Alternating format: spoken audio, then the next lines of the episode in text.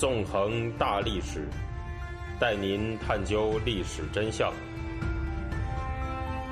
理解历史、现在与未来。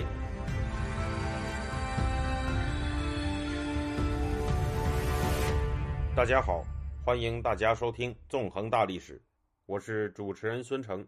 今天我们将继续进行文革历史系列节目，讲述罗瑞卿事件的前因后果。在上一讲当中，我们谈到，在文革爆发前夕，结成了紧密政治同盟的毛泽东和林彪，为了排除政治上的障碍，对处理中共中央军委具体工作的罗瑞卿，发起了一场精心策划的政治攻击。曾经那是风光无限的罗瑞卿，就这样子进入了政治生命的倒数计时。在今天这一讲里面呢，我们就会详细的谈一谈罗瑞卿的倒台过程。根据罗瑞卿的女儿罗点点的回忆录透露，实际上啊，从一九六五年下半年开始，罗瑞卿就遭遇了林彪和叶群夫妇的一系列刁难。最难的呢，就是什么时候用什么方式去向林彪汇报工作。对于林彪的刁难，罗点点曾经有过这样一段非常之生动的描写，说道：“你如果事前不打电话，车子开到林彪门口，他就说身体不好，不见；事前打电话呢，就说不是说了吗？汇报用不着事前联系，要来就来。真的去了，又说总是搞突然袭击，没有思想准备啊，搞得一个病人心惊肉跳，满身大汗。那么下次就再打电话吧，又说。”打了电话，头天就睡不着了，一晚上都失眠。汇报时间短了呢，就说匆匆忙忙，敷衍了事；时间长了呢，就说故意搞疲劳战，想把人累死。一九六五年的八一建军节前后，罗点点的爸爸罗瑞卿呢，从北戴河给在大连的林彪打电话，要去汇报工作。林彪那边回电话说：“来吧。”罗瑞卿不敢怠慢，那天天气很不好。大连方面大雨滂沱，但罗瑞卿坚持起飞，冒着倾盆大雨赶到了林彪的住处，连汽车几点几分开到大门口都是事先联系好的。那次林彪倒是见了罗瑞卿，但事后硬说罗瑞卿的汽车开到了门口，林彪才知道是又一次突然袭击。总之啊，每次去汇报工作，林彪都未就工作的实质内容发表什么实质性的意见。就是在这些乱七八糟的事情上纠缠不清。罗点点以上回忆的当时的那些细节，可以说啊是把林彪这个人刻画的入木三分。其实呢，善于刁难人的林彪还有叶群这对夫妇，也确实是相当神经质的人。其中的林彪还有体弱多病的问题。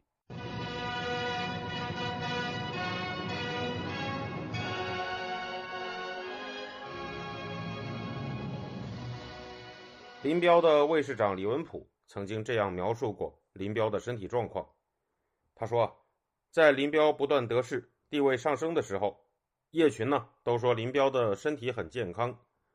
林彪的老秘书关光烈因为向人汇报了林彪怕水、拉稀，连山水画都不想看的事，就被认为是泄密，狠狠批了一顿。林彪的心脏、肝、肺等主要器官都没有毛病，只是容易出汗、拉肚子。夜间穿衬衣睡觉，早晨起床给他穿衣服，他说又出汗了。李文普用手摸，果然衬衣汗湿了，出汗就容易感冒。于是呢，李文普他们就和医生专家商量，注意控制室内温度，及时增减衣物。夏天温度高一些，冬天温度低一些。林彪并没有规定一年到头室温非保持二十一度不可，他是没有盖过棉被，只盖毛巾被。北京医院院长经过研究，告诉李文普他们，盖一副毛巾被呢可以增加四度，穿一件华达尼中山装也可以增加四度。李文普他们大体上按照这个要求去掌握林彪的穿衣。林彪的秘书李根清曾经在中国刊物《炎黄春秋》二零一四年第八期上发表过一篇名为《林彪的衣食住行与性格爱好》的文章，对林彪的生活细节啊进行了更多的披露。其中有一些细节呢，在人看来简直可以说是匪夷所思，叫人啧啧称奇的。文章里面这样说道：林彪呢，冬不穿棉，夏不穿单，除了必须穿军衣的场合以外，常年穿一身灰色中山装，而这套中山装是没有衬里的。在中山装里面穿的，不论是毛衣、布衣，他的衣领、袖口还有衣带都是被拆掉的。一年三百六十五天，林彪就是穿着中山装，加上一层又一层的布片上天安门是这样，会见外宾也是这样。而那件中山装已经穿了十几年了，衬衣的袖口、肩背更是被林彪家的勤务人员王淑元缝了又缝，补了又补。林彪呢，在他的住处毛家湾睡沙发床，到外地呢也睡棕床，一年四季从不盖棉被，几层毛巾被，一两层布单子，就是一床铺盖，走到哪儿带到哪儿，脏了洗，洗了再盖，缝缝补补，越旧越练。李根清还说呀。战场上的林彪呢，精于谋略；生活中的林彪也是既出必齐。他自创了一套着衣法、盖被法，严格依法办事。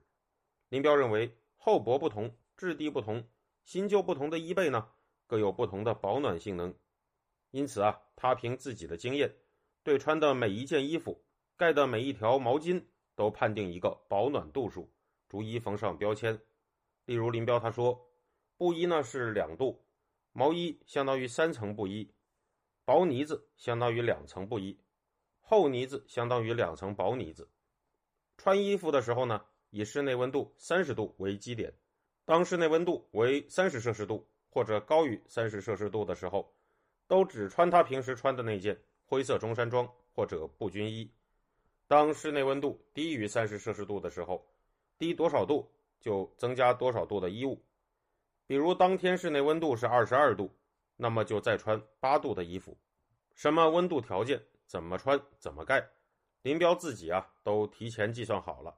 他让李根清把他亲自制定的着衣法、盖被法制作成了表格，挂在床头的屏风上。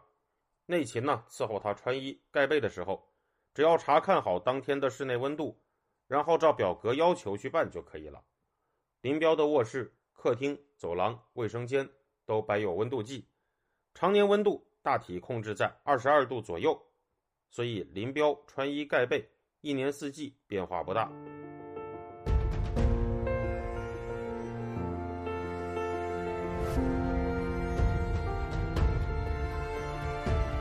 您现在收听的是自由亚洲电台的纵横大历史栏目的回顾文革，我是主持人孙成，欢迎您继续收听。光是以上这种复杂的穿衣法，已经足以让人感受到林彪强迫症般的生活习惯了。至于林彪的饮食习惯呢，那更是有些匪夷所思的。李根清的文章里这样说道：“人们通常都会这样想，像林彪这样的大人物，肯定是天天山珍海味，顿顿美味佳肴，享尽人间口福的。”李根清他自己第一次给林彪送饭的时候就是这样想的，但是出乎意料。厨师卜金华交给李根清的，却是一个盛着白开水煮卷心菜的小保温桶，一个一两多的热馒头，一盘二两牛肉做的清蒸牛肉饼，这三样东西和一双用热毛巾紧紧包裹着的竹筷子，被一起装进一个食盒里。李根清当时就问这个厨师说道：“还有吗？”厨师回答说：“没了，首长就吃这些。”李根清以为啊，下一顿林彪可能会吃好的。可是下一顿呢，还是这三样。李根清以为明天会吃好的，但到了明天啊，仍然是这三样。一年到头啊，年年是老三样。一九六五年春天，林彪在苏州住的时候，一个姓吴的厨师负责给林彪做饭。有一天，吴师傅哀求似的对李根清说：“小李啊，我是国家特一级厨师，什么样的面点、什么样的饭菜都会做，你给首长说说。”就让我给他做点好吃的吧，我保证让他满意。当李根清把吴师傅的心情说给林彪的时候，林彪啊嘴角含笑，轻轻摆手说：“谢谢他，我吃的很好了。每餐一份蔬菜，一个馒头，一钱盐，一钱油，二两肉饼，不加佐料，雷打不动。”林彪天天吃的这个老三样呢，其实也有变样的时候。随着季节的轮换，卷心菜呢会换成应季蔬菜。煮菜的白开水就会变成小米稀饭，稀的米粒都碰不到米粒；喝开水变成喝菜粥。馒头呢可能会换成玉米粉的，牛肉可能换成猪肉，鱼肉，如此而已。变与不变，变成什么，全都是林彪自己发令。一段时间吃延安产的小米，吃些天后呢，他会说吃延安小米出汗，就下令吃井冈山小米。过一段时间，有可能把井冈山小米换成麦片，或者再吃延安小米。一年到头换来换去，也逃不出他认可的几样东西。至于林彪进食这些食物的方法，也是一件非常奇特的事情。李根清的文章里这样说道：“林彪吃的贫乏无味，连家常饭菜都不如。但林彪用餐时那副贪婪的样子却是天下无二。他用的碗就是那只装了半桶白开水和青菜的小保温桶。只见他打开盖桶，首先把馒头掰成几块投进桶里，再倒入肉饼，然后用筷子。”快速搅拌桶里的食物，打得桶壁啪啪作响，直到食物被全部搅碎，便端起保温桶，呲溜呲溜的吃起来，吃的那么香甜，吃的那么贪婪，像是几天没有吃过饭的饿汉。李根清常想，桶里食物的温度肯定还是烫嘴的，但林彪就是喜欢吃烫嘴的饭菜，一旦端起了饭桶，就片刻不停，直到全部消灭干净。林彪就是这样，日复一日。年复一年，天天重复的吃着一样东西——菜糊糊。从以上的种种描述来看啊，林彪可以说和毛泽东一样，也是一个生活习性异于常人的人士。不过呢，林彪对于物质享受的追求欲望要比毛泽东低得多。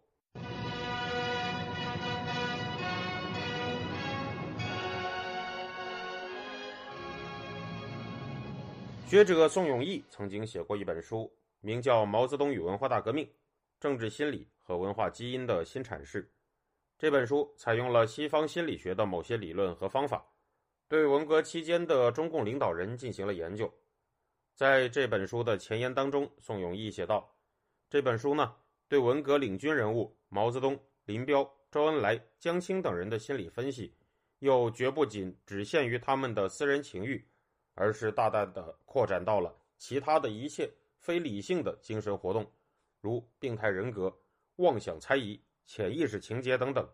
而且呢，指出他的研究一直专注于看来偶然的因素，如何导致他们本来就错误的政治活动进一步失控，从而大大加重了文革的灾难程度。宋永毅也在前言中特别的提到，尽管中共领导人的个人资料档案目前仍被作为机密封锁着，所以呢。文革史研究目前无法照搬那些理论和方法，不能像西方史学界利用美国总统的病历记载来探讨他们所患重病对国家重大政治活动的影响那样，对文革中的中共领导人进行研究。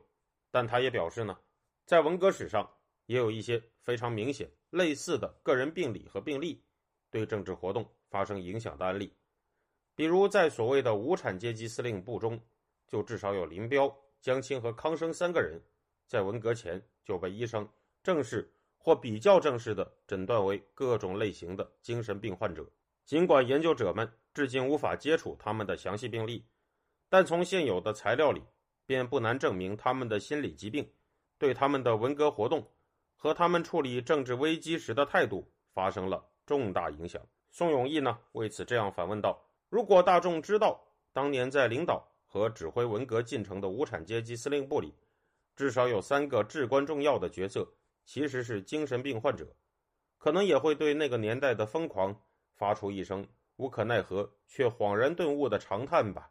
在刚才所讲的这些内容里面呢，我之所以要不厌其烦地引用林彪的卫士长和秘书对林彪生活习性的描写，正是想在介绍罗瑞卿事件此后的进展之前。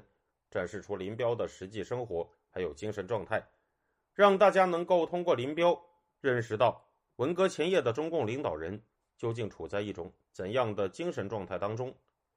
只有了解这些背景信息，我们才能对罗瑞卿事件在这之后为什么会显得荒诞而吊诡，有更加深刻的理解。感谢大家，这周就到这里，我们下周再见。